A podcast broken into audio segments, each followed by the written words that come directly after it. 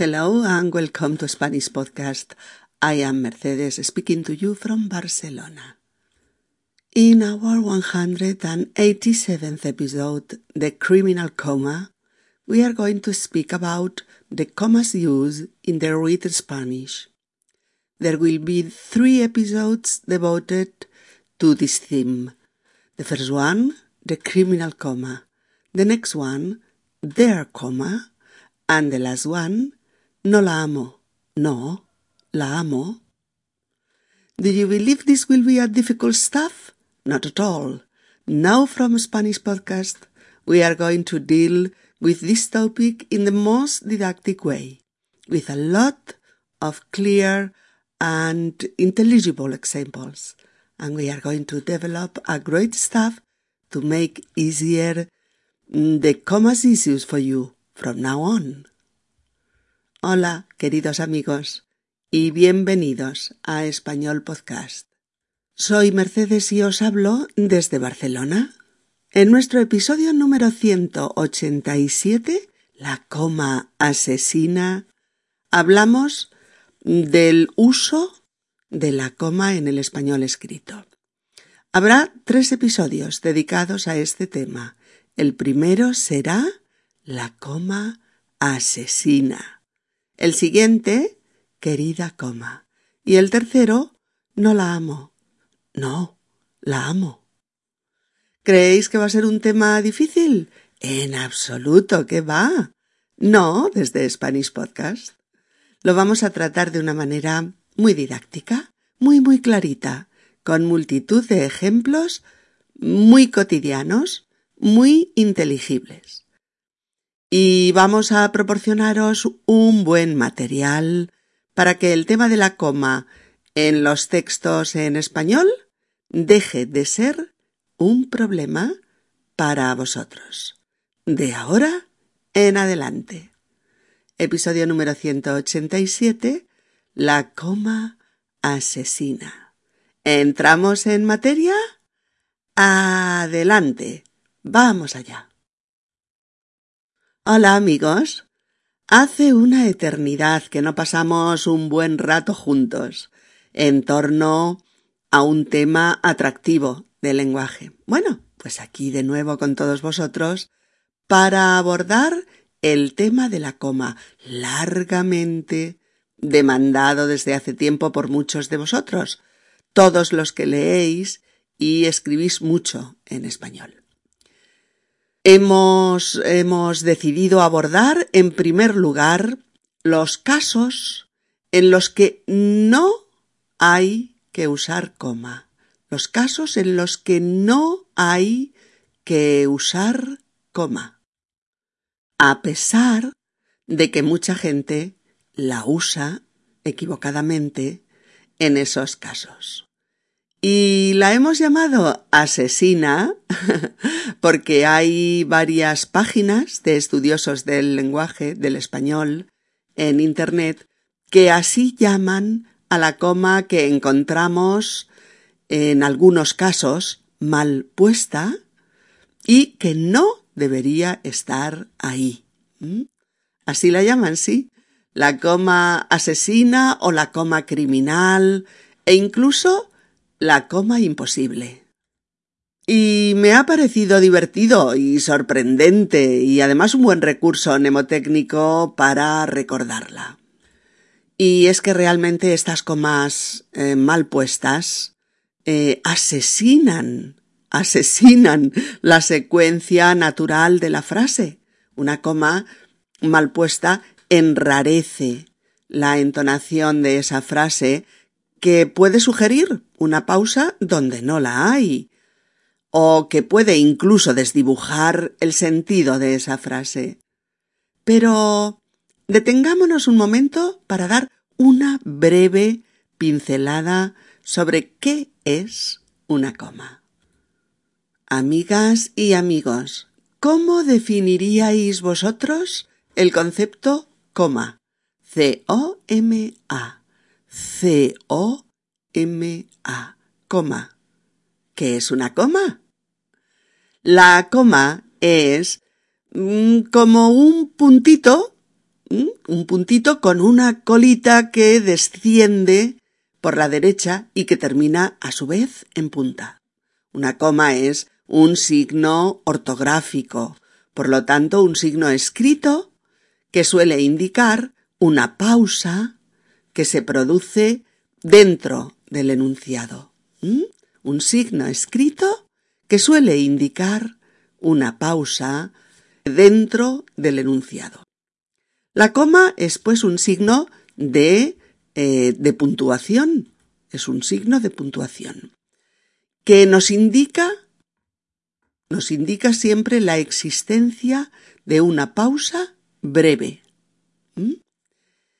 Y también una coma sirve para separar partes dentro de un enunciado. Siempre se escribe pegadita, pegadita a la palabra que la precede. ¿Vale? Es cierto que la coma no siempre responde a la necesidad de hacer una pausa en la lectura, no siempre, ¿no? Y también es cierto que el uso de la coma pues puede depender de la intención y del estilo de quien escribe. Pero en muchos casos la coma es obligatoria. En un escrito que se sujeta a unas pautas específicas de interpretación, de lectura. Y la corrección de ese texto pues viene dada por su puntuación, en la que se incluyen, claro está, las comas. No es menos cierto que en muchos, eh, en muchos otros casos el uso de la coma pues es arbitrario y depende de los gustos em, o del estilo de quien escribe. Pero nosotros vamos a conocer las normas básicas imprescindibles que nos harán leer mejor los textos en español y nos harán interpretar eh, más correctamente su sentido, así como escribir en español con mucha más competencia ortográfica. Bueno, dicho lo cual, pasamos a revisar el primer caso eh, en el que no se usa coma. Vamos a abordar en primer lugar el caso de la coma que muchas personas ponen entre el sujeto y el verbo en una oración. ¿De acuerdo? Es eh, una coma que se pone frecuentemente y que sin embargo no va ahí. Eh, aunque no lo parezca, es un error muy frecuente, muy frecuente, incluso entre gente que conocemos la lengua escrita con un buen nivel. Pero este error, por lo que sea, se da con mucha frecuencia. Quizás tú, cuando lo ves, te parece raro, pero muchas veces, pues no le das importancia, no te parece grave. Sin embargo, una coma colocada entre sujeto y verbo puede provocar una lectura extraña de ese texto. ¿Mm? Esa coma mal puesta puede asesinar el ritmo eh, natural de esa frase y puede enrarecer su sentido y, en definitiva, eh, desnaturalizar la corrección em, morfosintáctica y semántica de esa frase. Vamos a ver algunos ejemplos para hacerlo más fácil. Yo puedo decir una frase como María es inteligente. María es inteligente. ¿Mm? Así se escribe esta frase, toda de corrido, sin ninguna coma intermedia. No podemos poner coma ni detrás de María ni detrás de es, porque romperíamos la secuencia natural de la frase.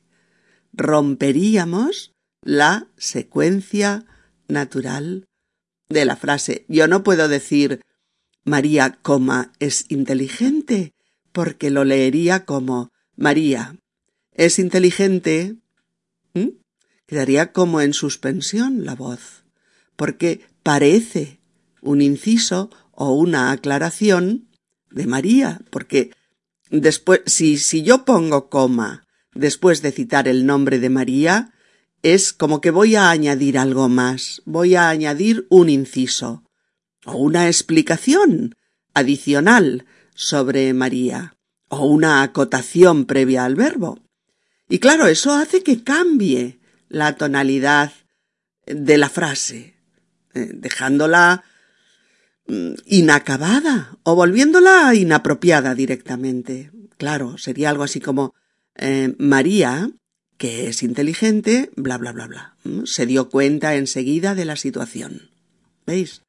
Pero mm, si quiero decir estrictamente que María es inteligente, no puedo poner ninguna coma ahí en medio. Ni entre María y es, ni entre es inteligente, sino tal cual. María es inteligente.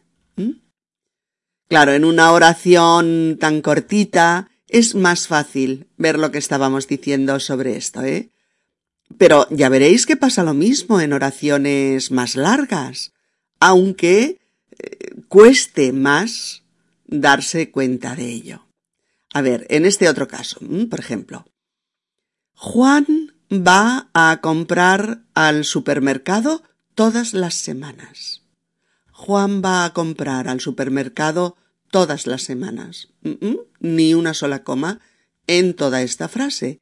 No podemos poner una coma detrás de Juan, porque pasaría lo mismo que antes explicábamos. Diríamos, Juan va a comprar al supermercado todas las semanas. ¿Mm? No, no es así. No es una aclaración sobre el sujeto. Es su predicado verbal. Es una frase completa. Juan va a comprar al supermercado todas las semanas. Sin comas. ¿De acuerdo? O lo mismo. El cartero siempre llama dos veces, parafraseando el título de la novela y de la película. El cartero siempre llama dos veces, y no el cartero coma siempre llama dos veces, que sería el cartero siempre llama dos veces. Mm, ¿Mm? No, sin coma. El cartero siempre llama dos veces. O la película es muy entretenida y no la película coma. La película, si fuera una aclaración, sí, diríamos, la película, muy entretenida, nos gustó a todos. O similar. Claro, claro, es lo que estamos diciendo. Otra cosa sería que quisiéramos añadir alguna acotación sobre el sujeto, ¿vale? Alguna especificación, la cual sí que pondríamos entre comas, ¿eh? aunque, aunque ese va a ser el tema del próximo episodio. Por eso no lo desarrollamos aquí, ¿eh? Pero veamos el primero de los ejemplos que hemos puesto si se diera este último caso y necesitásemos la coma para especificar un aspecto del sujeto. La frase era María es inteligente, pero ahora queremos que ese muy inteligente sea una especificación, una acotación. ¿Cómo lo diremos? Pues una manera podría ser María, persona muy inteligente, quiere ir a la universidad. ¿Veis? María, coma, persona muy inteligente, coma, quiere ir a la universidad. O María, inteligente y educada, tiene un gran futuro. ¿Veis? María, coma, inteligente y educada, coma, tiene un gran futuro. ¿Lo veis? Ahí hay eh, una acotación, una especificación del sujeto previa a lo que explicamos después con el verbo. Y para hacer esa acotación usamos comas. Enmarcamos esa acotación entre comas porque afecta solo al sujeto y podríamos, si quisiéramos, prescindir de ella diciendo María quiere ir a la universidad.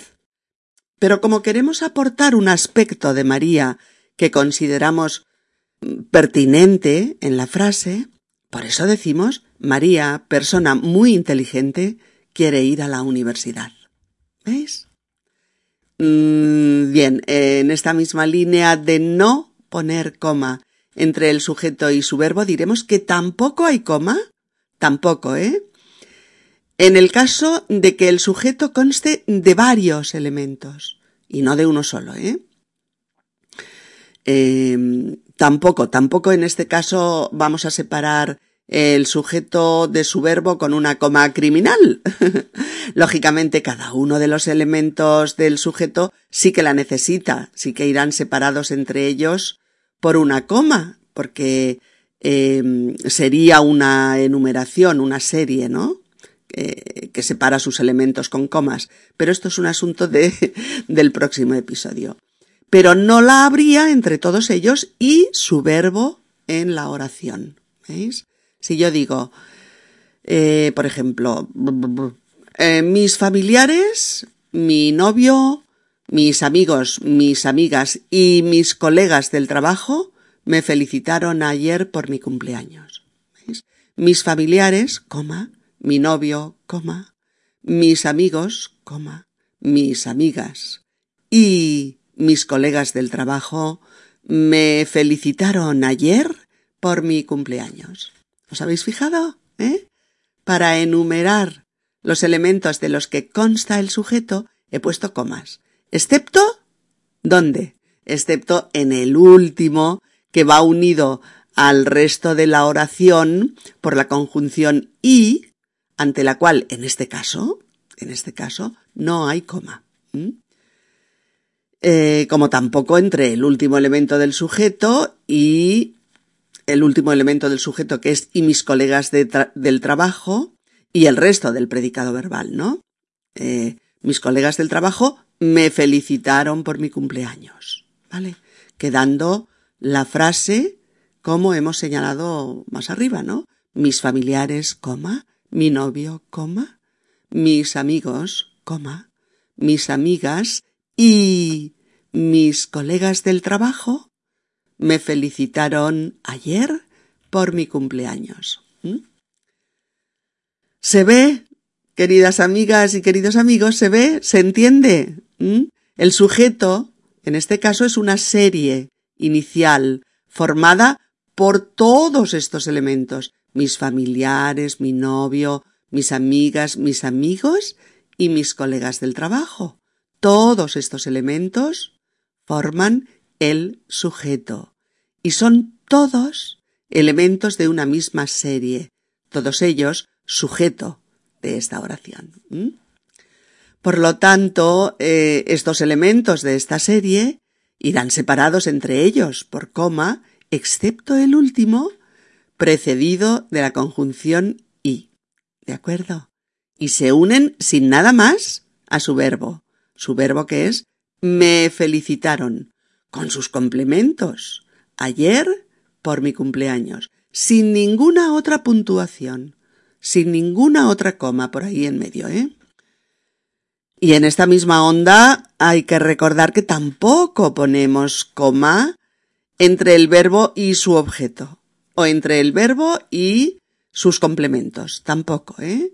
Tomemos esta misma frase, eh, esta misma frase anterior que acabamos de trabajar para para ejemplificar este nuevo aspecto eh, de que entre el verbo y sus complementos, siempre que estos sigan un orden lógico, ¿eh? Tampoco va coma. A ver, eh, la misma frase tal como la habíamos establecido anteriormente. Mis familiares, coma, mi novio, coma, mis amigos, coma, mis amigas y mis colegas del trabajo me felicitaron ayer por mi cumpleaños. La frase así tal cual, solo con esas comas separadoras de los elementos de esa serie, familiares, novio, amigas, amigos y colegas del trabajo, pero sin ninguna otra coma más, está correctamente escrita. ¿Mm? No hay coma después de trabajo.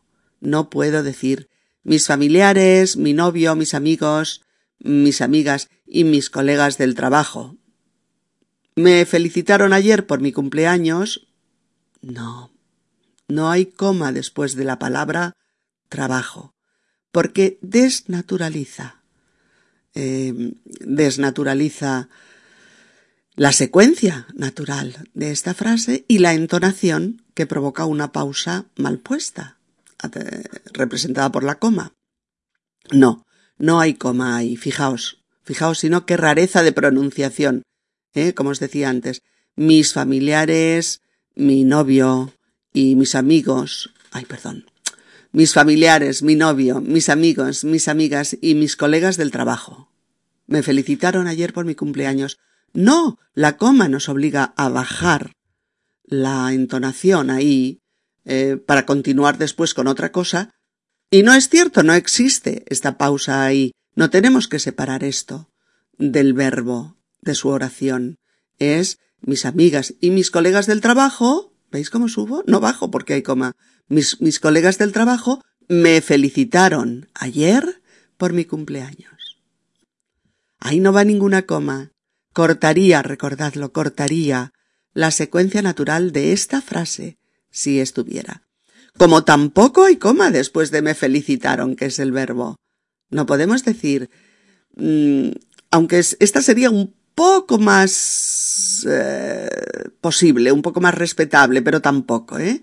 Mis familiares, mi novio, mis amigos, mis amigas y mis colegas del trabajo me felicitaron. Ayer por mi cumpleaños. Forzando un poco la cosa se podría decir, pero no es necesario porque son los complementos de ese verbo y se unen a toda la oración sin ninguna coma. Sin ninguna coma. No va por la misma razón que antes. Porque en este caso, los complementos del verbo van unidos a él en una secuencia continua. ¿De acuerdo? Esa es la clave. Los complementos del verbo en este caso van unidos a él en una secuencia continua, sin comas innecesarias. ¿Vale? Tampoco después de la palabra ayer. No puedo decir mis familiares, mi novio, mis amigos, mis amigas y mis colegas del trabajo me felicitaron ayer por mi cumpleaños. Podría ser, pero no es necesario porque sigue siendo otro complemento del verbo. Por lo tanto, queda como habíamos dicho. Mis familiares, mi novio, mis amigos, mis amigas y mis colegas del trabajo me felicitaron ayer por mi cumpleaños. ¿De acuerdo? Bueno, va a otros ejemplos para que para que ampliemos un poquito la comprensión. Todos los trabajadores de mi planta tomamos tres o cuatro cafés a lo largo de la mañana. Ninguna coma por ahí en medio, ¿eh? Todos los trabajadores de mi planta tomamos tres o cuatro cafés a lo largo de la mañana. O la presidenta de la Asociación de Jubilados ha propuesto que todos paguemos un donativo para ampliar los talleres culturales. En este ejemplo, no escribiríamos nunca coma detrás de la presidenta, ¿vale? Eh, no diríamos la presidenta, coma, de la Asociación de Jubilados ha propuesto, veis que no, que no, que no pega, no encaja. Se rompe la secuencia, ¿eh? No es la presidenta de la Asociación de Jubilados ha propuesto que todos es la presidenta de la Asociación de Jubilados ha propuesto que todos paguemos un donativo para ampliar los talleres culturales. ¿De acuerdo? Siguiendo con esta frase, tampoco habría una coma detrás de la palabra jubilados. O sea, no, no diríamos la presidenta de la Asociación de Jubilados. Ha propuesto que todos paguemos un donativo, mm, porque ahí se rompe de nuevo esa secuencia natural. No hay coma después de jubilados, es la presidenta de la Asociación de Jubilados ha propuesto que todos paguemos un donativo, como tampoco la pondríamos después del verbo, después de ha propuesto. Fijaos cómo se corta. La presidenta de la Asociación de Jubilados ha propuesto que todos paguemos un donativo. ¿Mm? No. La presidenta de la Asociación de Jubilados ha propuesto que todos, etcétera. Ni detrás de qué, tampoco, ni detrás de donativo, tampoco. No es necesaria. Es una frase completa con una secuencia morfosintáctica y semántica natural que no hay que romper. ¿De acuerdo? Otro ejemplo. los alumnos que no han aprobado todas las asignaturas no podrán pasar al curso siguiente. Tal cual. O los usuarios del metro que no presenten su ticket a la salida serán multados. Los usuarios del metro que no presenten su ticket a la salida serán multados. O los deportistas recorrieron los diez kilómetros de ruta sin parar y sin descansar.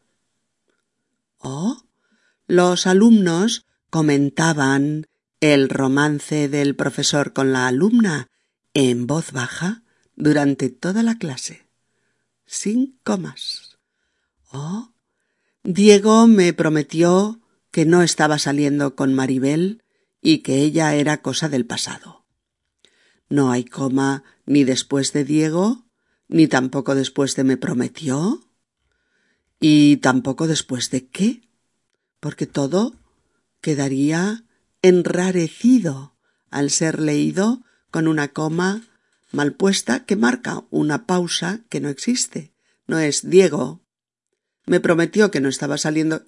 ¿Mm? Es seguido. Diego me prometió que no estaba saliendo con Maribel y que ella era cosa del pasado.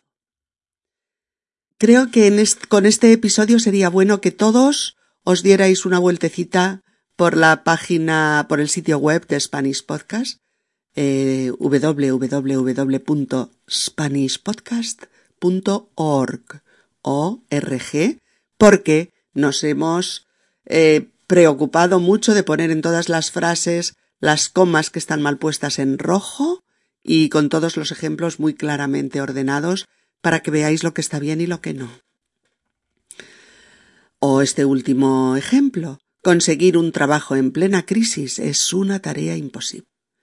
Todo esto se deriva de que las comas en los textos se corresponden, como estamos diciendo durante todo el episodio, se corresponden de una manera muy precisa con las pausas y con los tonos que dan sentido a lo que leemos y a lo que interpretamos oralmente de esos textos. Es cierto, no obstante, que no hay, es verdad que no hay una correspondencia matemática, ¿no? entre el texto escrito y su interpretación oral, aunque sí hay una muy importante coincidencia en la significación de las pausas. Por lo tanto, hay que conocerlas y, respetarlas. Bueno, recordemos, amigos, la coma asesina es la que solemos encontrar entre el sujeto y el verbo, o entre el verbo y su objeto o sus complementos, y que, sin embargo, no va ahí.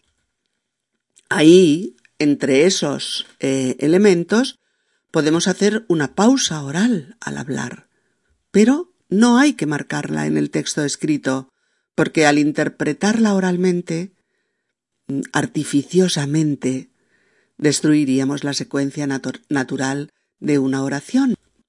Por eso la regla a memorizar es sujeto, verbo, objeto sin comas, y no sujeto, coma, verbo, objeto o sujeto, verbo, coma, objeto. No. Solamente memorizar sujeto, verbo, objeto, no comas. Incluso, incluso en el caso de que el sujeto sea una oración, una oración que empieza por lo que ahora diremos, no lo separaremos de su verbo con una coma. No. Como es el caso de las oraciones que empiezan con el que, la que, quien, donde, a dónde, como cuando o cuánto, eh, oraciones que empiezan con esta con estas estructuras y que son el sujeto de ese enunciado, no se separan de su verbo con una coma, como en estos ejemplos. Quien diga que yo trabajo poco está mintiendo. No hay comas. O el que te manda flores todos los meses debe ser un enamorado secreto. Sin comas. O Cuanto te han explicado sobre mí es falso. O bien, los que cojan el avión de las nueve llegarán a Madrid a las doce. Oh, Cuando vengas a casa trae comida china. O finalmente, donde compras la carne y el pescado, puedes comprar también la fruta y la verdura. Mirad, amigas y amigos, yo cometo faltas de este tipo de frases y pongo comas a veces donde no tocan, lo confieso. Y a veces ni me doy cuenta. Es así, a veces ni me doy cuenta. Bueno, sobre estos ejemplos que acabamos de ver, solo hay una excepción, una excepción que se da en el caso mm, de que el sujeto sea, de nuevo, una enumeración, pero que acaba con un etcétera o con su abreviatura etc. En ese caso sí que hay una coma detrás del etcétera y antes del verbo. En ese caso es la excepción, ¿eh? Como en este ejemplo. Eh, es una frase que diría los jefes, los empleados, el personal de mantenimiento, etc., acudieron a la fiesta de la empresa. Sería los jefes, coma, los empleados, coma, el personal de mantenimiento, coma, etcétera, coma, acudieron a la fiesta de la empresa. ¿Veis? Bueno, otro caso eh, en el que tampoco usamos coma es ni antes ni después de las conjunciones y, e, ni, que, o, u. Y en Ike o u. Y en Ike o u. ¿Vale? Siempre, siempre que no haya incisos en la frase. O, como decíamos antes, siempre que no haya acotaciones, especificaciones que las requieran. Pero eso ya sabéis que lo vamos a tocar en el próximo episodio, el de querida coma. Y esta ausencia de coma se da en el caso, eso sí hay que tenerlo en cuenta, aunque sea un poquito difícil de entender, en el caso en el que los elementos de esa serie son todos equivalentes. Mm, veamos unos ejemplos de frases con estas conjunciones. No quiero estudiar ni ir a la universidad. En este caso, ninguna coma. Ahora bien, si tras esta frase yo introduzco otra con otro sujeto, sí pondré coma tras la primera. Eh, si yo digo, no quiero estudiar ni ir a la universidad, ni tampoco que me presionen más para hacer una carrera. Sería, no quiero estudiar ni ir a la universidad, ni tampoco que me presionen más para hacer una carrera. O esta otra frase, no sé si me pondré a trabajar o me iré a viajar por el mundo. No es necesaria ninguna coma en esta frase. No sé si me pondré a trabajar o me iré a viajar por el mundo. Ahora, si yo la alargo, por ejemplo, añado coma.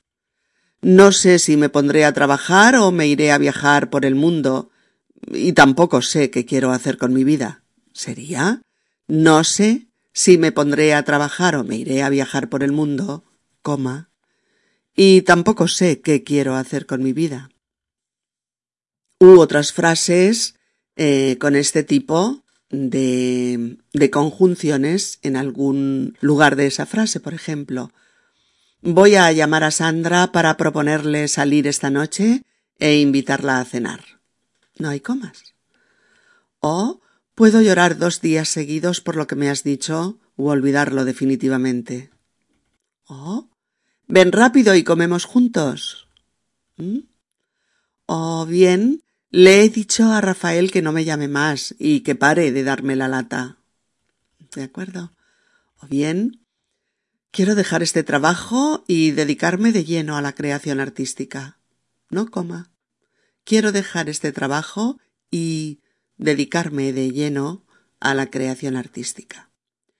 O finalmente, quiero que me digas lo que piensas y lo que sientes realmente para poder conocerte de verdad. Sin comas. ¿De acuerdo?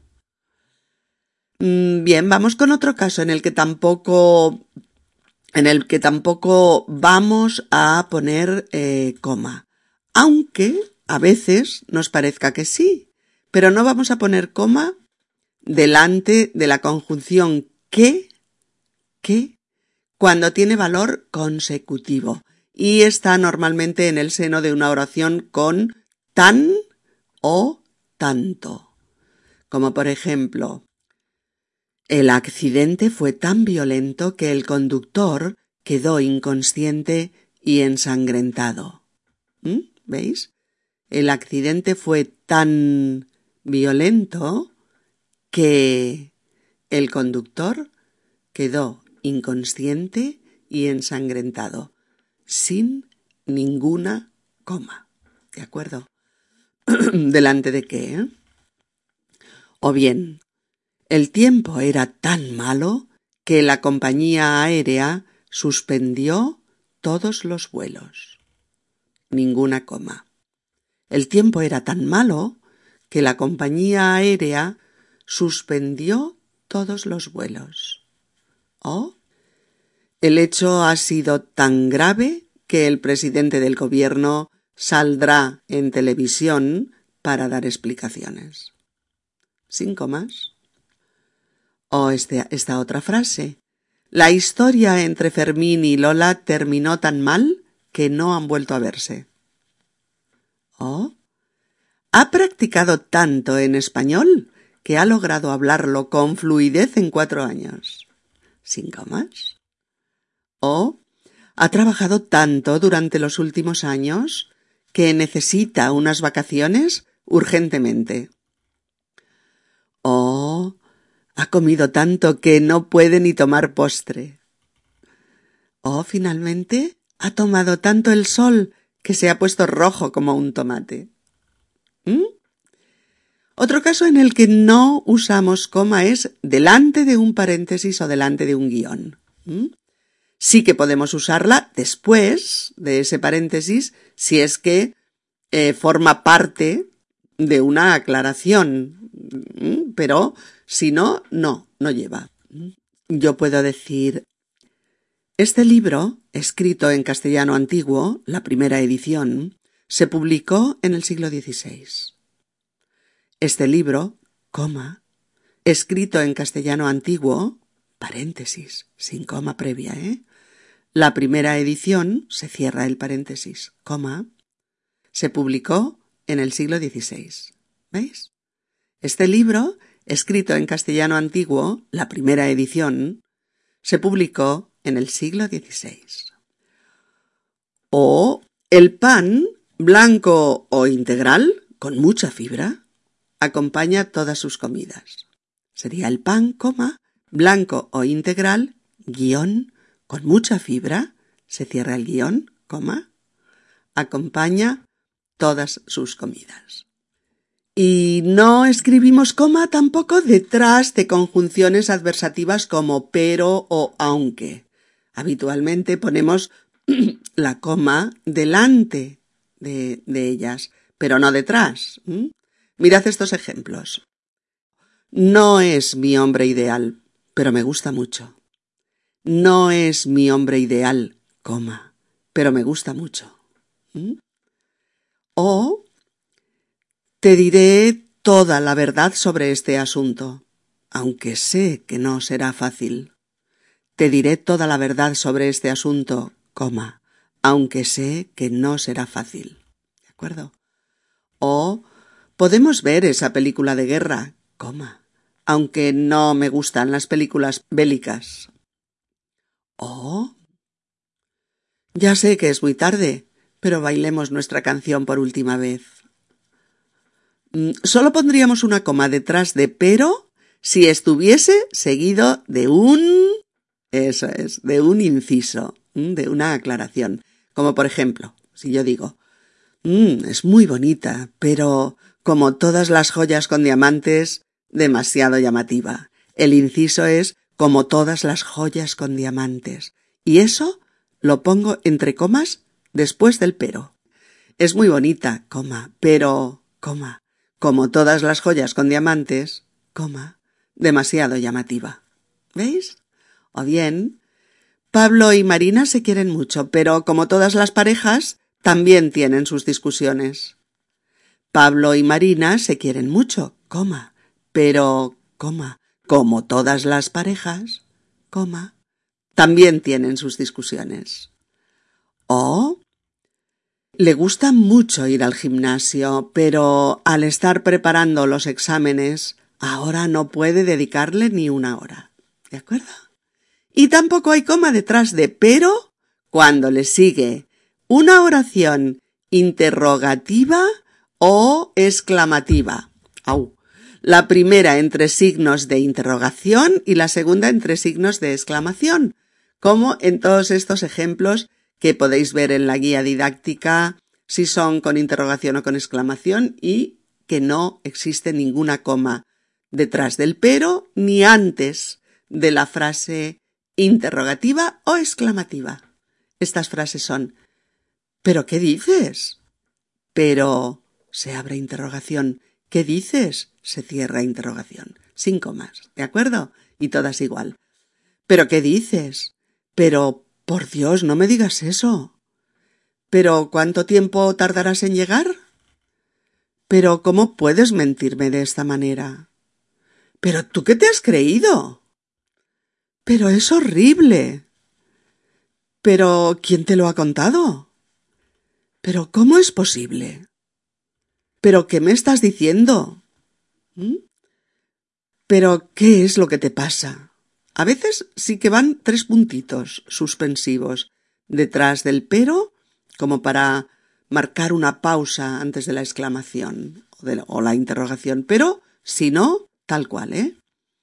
¿Pero qué es lo que te pasa? ¿Pero de dónde sales con ese terrible aspecto? ¿Pero no te das cuenta de que te estás equivocando? ¿Pero por qué no dejas ya de molestarme? Pero no puedo creer lo que me estás diciendo. Etcétera, etcétera. Queridas amigas y queridos amigos, hay más casos, ¿eh? En los que podría parecer que hay una coma y realmente no la hay. Pero no podemos trabajarlos todos, todos, todos, aunque en esta revisión hemos repasado muchos y muy importantes todos ellos. Así que aquí vamos a dar por terminado este episodio sobre la coma asesina o coma criminal, dejando que todos estos contenidos vayan formando parte de vuestras lecturas y de vuestros textos escritos en español, cada vez con más facilidad, hasta convertirse en hábitos permanentes en vuestro uso del español escrito. Nos vemos en el próximo episodio. Que estéis bien y que lo paséis mejor aún. Saludos cariñosos para todos. Chao.